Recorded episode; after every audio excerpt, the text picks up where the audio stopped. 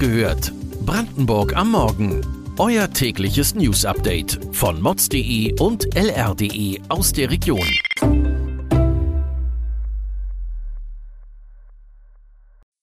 Guten Morgen Brandenburg. Es ist der 12. Dezember, ein Tag nach dem dritten Advent. Ihr hört wieder Katja für den Podcast Wach gehört von Mods und LR.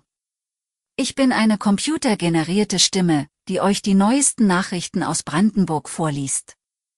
Aber keine Sorge, die Meldungen werden noch von echten Menschen geschrieben und zusammengetragen.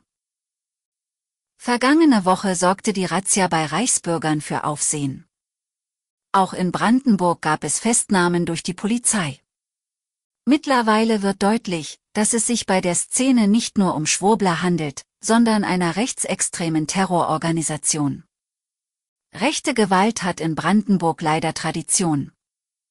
Seit der Wiedervereinigung zählt Brandenburg 22 Todesopfer durch rechte Gewalt, so lautet zumindest die Zahl des Innenministeriums. Unser Reporter hat herausgefunden, dass zwischen der Statistik des Ministeriums und jenen von Opferverbänden eine Lücke klafft. Einige Opferorganisationen zählen 29 Fälle, in denen Menschen durch rechte Gewalt zu Tode gekommen sind. Die Amadeo Antonio Stiftung zählt sogar 33 Fälle. Davon sind jedoch einige als Verdachtsfälle aufgelistet. Allerdings zählt Brandenburg mit Berlin zu den einzigen Bundesländern, die den Mut zu einer unbequemen Studie hatten. Mehr dazu lest ihr heute auf mods.de und lr.de. An diesem Wochenende war es soweit, der große Fahrplanwechsel auf Brandenburgs Schienen stand an. Davon profitiert vor allem die Lausitz und das Elbespreegebiet mit mehr Fahrten und besseren Zügen. Doch auch der RE1 hat eine Umwandlung bekommen. Heute fährt der Zug zum ersten Mal drei alle 20 Minuten. Zudem wird er von der Ostdeutschen Eisenbahngesellschaft und nicht mehr von der Bahn betrieben. Das heißt, die Züge sind jetzt grün und gelb statt rot. Allerdings ging der Start etwas holprig los, fand unsere Reporterin am Sonntag heraus. Die App zeigte am Morgen einen weitgehenden Ausfall an. Zudem gab es Schwierigkeiten beim Ticketkauf. Es bleibt zu hoffen, dass die Kinderkrankheiten heute behoben sind für die Pendler. Immerhin soll es jetzt WLAN geben, sodass die vielen Funklöcher auf der Strecke keine Probleme mehr bereiten sollten. Sport macht fit und vor allem warm. Allerdings ist der Thermodynamik Grenzen gesetzt, was sich besonders in diesem Winter zeigt. Aufgrund der Energiekrise werden Turnhallen weniger oder kaum beheizt.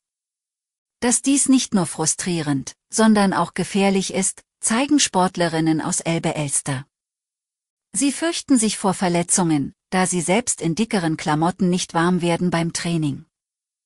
Die kalte Luft könne auf die Lunge gehen, zudem steige die Gefahr für Zerrungen und Muskelfaserrissen, befürchten die Frauen. Bei Spielen zeige sich zudem, dass die Zuschauer frierten und daher lieber zu Hause bleiben. Immerhin wurde in den Duschen wieder das warme Wasser für die Sportlerinnen angestellt.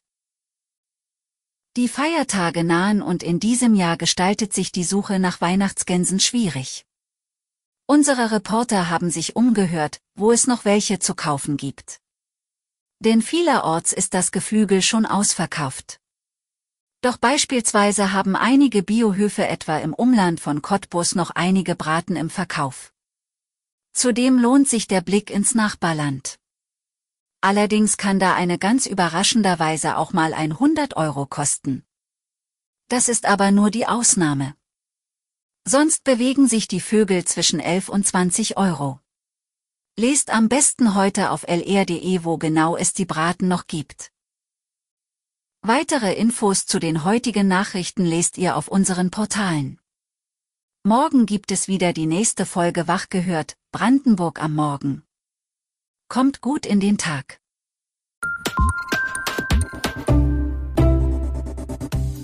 Wach gehört. Brandenburg am Morgen ist eine Produktion von mods.de und lr.de. Wir freuen uns auf euer Feedback per Mail an wachgehört.mods.de. Ihr findet uns auf allen bekannten Podcast-Plattformen. Abonniert uns für euer tägliches News-Update.